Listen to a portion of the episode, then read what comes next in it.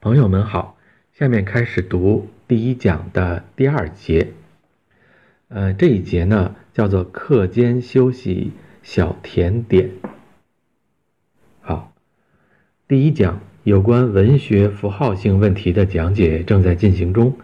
现在呢，课间休息，在这里休息片刻，提供三块承上启下的小甜点。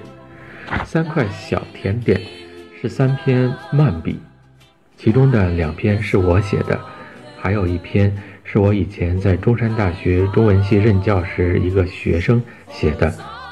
三篇漫笔都不是专门来论述语言符号问题的，但它们却让你觉得，在我们的日常文化体验中，由符号所编织的意义网络从来也不曾离开我们。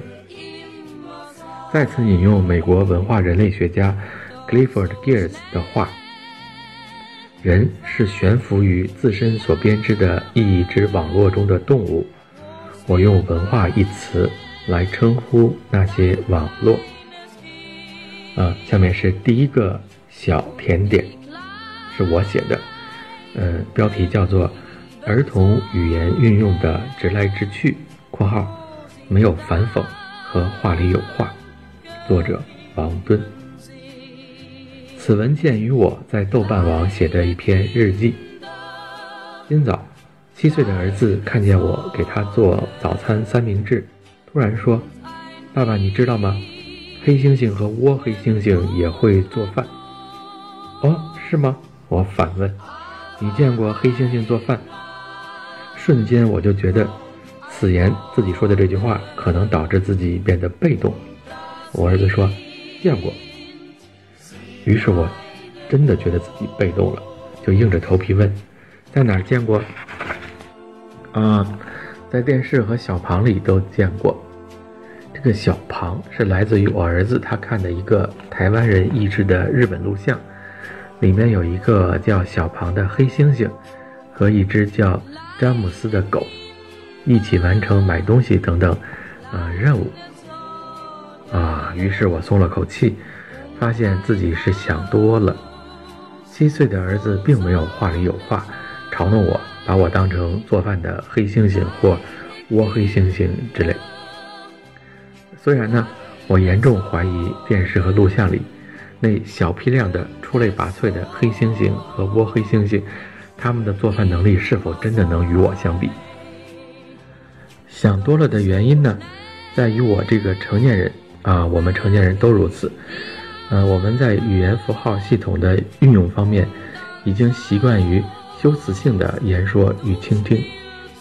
所谓话里有话，所谓讽喻、赋比兴、反讽、类比等等，是我们交呃交流沟通当中的必备技能了。否则呢，不论是谈恋爱、职场、居家，还是讲政治，都搞不定。比如说，若男生听不懂女生说的，你知道吗？听说男生的臂长约等于女生的腰围，你觉得呢？像这样的委婉语，啊，如果你听不懂这样的委婉语，则不可能具备谈恋爱的能力。这一句委婉语呢，还是十多年前在新东方上 GRE 词汇课时听到讲，叫 euphemism。就英文里面的委婉语这个词的时候，新东方教师宋浩所举的例子，现在人已经不知道宋浩了吧？只知道那个叫老郭。好，这个不插嘴了。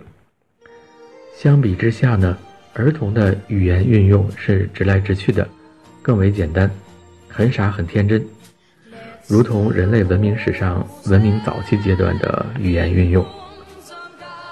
难怪。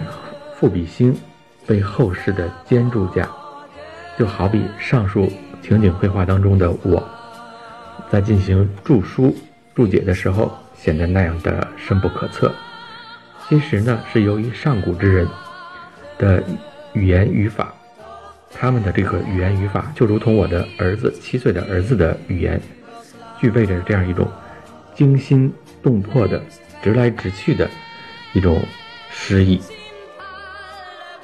又联想起我小时候的一个故事，我当时的语言语言运用也是儿童一般的，直来直去的那样一种诗意。幼年时，在济南老家爷爷奶奶那里，有一次除夕夜，爷爷奶奶说：“今晚到明天，无论问你什么东西，嗯，还有没有，都要说还有呢，有的是。”我就记住了。于是除夕半夜起来尿尿。我一边往尿罐里边尿着，奶奶一般一边端着尿罐问：“说墩墩，还有没有啊？”我回答说：“还有呢，有的是。”你看，儿童就是这样，而且呢，儿童也不懂得拟人的修辞手法，对他们来说，猫狗植物与人无异，无需啊拟人以拟之，直接和阿猫阿狗和植物说话便好。记得三年前春节前，家里把蒜种在花盆里，指望着收收获蒜苗来炒菜吃。我儿子很盼望吃到这个蒜苗，或许是眼睁睁地看到过蒜苗奇迹般的从花盆的土层里齐刷刷地长出来，体验到了生长的这样一种宇宙奥秘，所以他常常一个人面对蒜苗，唱歌跳舞，卖力表演，讨好之。并专门发出一种“长啊，快长吧”的类似咒语的雄厚声音。这其实，我觉得就如同流流传下来的《诗经·毛诗大序》里面所谈及的诗乐舞合一的状态，或者说是境界。当我们点破对他说：“你不是你不就是想让蒜苗长出来好吃它吗？”这个时候，我儿子慌忙说：“嘘，捂住我们的嘴。”一边小声地说：“别让他们听见，听到我骗他们，那样他们可就不长了。”人类文明阶段早期的巫术，是否也经历了这样一个与万物不分彼此，同时又对宇宙万物开始有所图谋的历程呢？而这里面已经能看到诡诈的，用语言来实现某种目的的萌芽了。这个意思就是说，用语言来实现某种目的，对蒜苗可以这样，对人又何尝不可以？娴熟的言说者，如古希腊罗马时代的演说家、修辞家，或者如近代的作家亨利·詹姆斯、鲁迅、村上春树，或者是像林肯、周恩来、丘吉尔这样的政治家，不都是这样一步一步走起的吗？呃，美国记者白修德回忆，在二十世纪四十年代的呃陪都重庆，政要们参加的一次饭局席间，八路军驻重庆的这个代表周恩来坐在邻座，呃，周恩来用筷子夹起一大块东坡肉，殷勤有礼的放到白修德的碗里。犹太裔的白修德很为难，不得不对周恩来说：“他是犹太人，不能吃猪肉。”只见周恩来依旧满脸笑容，用英语回答：“This is not pork, it's duck。”说罢，殷勤地从那盘东坡肉里又夹过来了一块鸭肉。此言此景啊，duck，对吧？白修德只得乖乖地把两块 duck 鸭肉都吃下去了。我们都好好体会体会吧。人所运用的语言符号系统，不可避免地走向越来越复杂。不论是对于成长中的人类个体，还是对于整体的文明，这就是呃今天给大家念的第一块小甜点。